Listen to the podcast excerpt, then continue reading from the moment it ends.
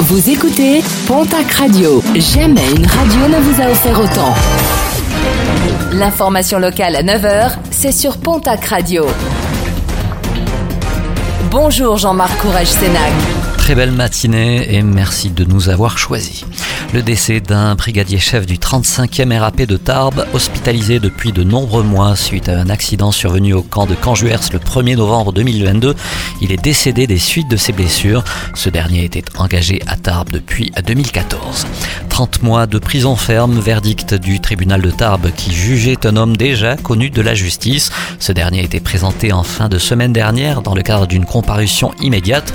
Il venait de gifler sa compagne et l'avait séquestré plus d'une heure à son domicile. Un individu déjà mis en examen et placé sous contrôle judiciaire pour des faits de viol sur deux femmes.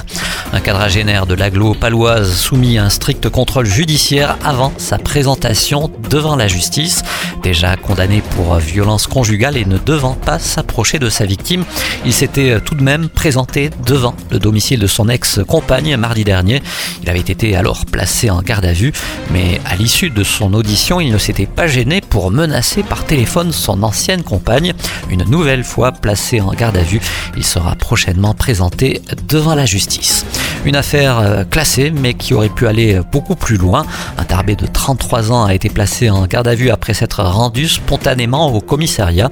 Alors qu'il souhaitait se séparer de sa compagne, sa belle-mère n'a pas hésité à l'accuser de violence conjugale, de fausses accusations qui ont pu être prouvées grâce à une capture d'écran ou un échange de messages entre la mère et la fille décrit le scénario à mettre en place face aux policiers.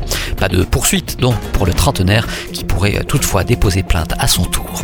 11 mois de prison ferme, verdict du tribunal d'Auch à l'encontre d'un dealer de 28 ans interpellé il y a plus d'une semaine à Massob lors de la perquisition de la résine de cannabis ainsi que plusieurs doses de cocaïne ont été retrouvées.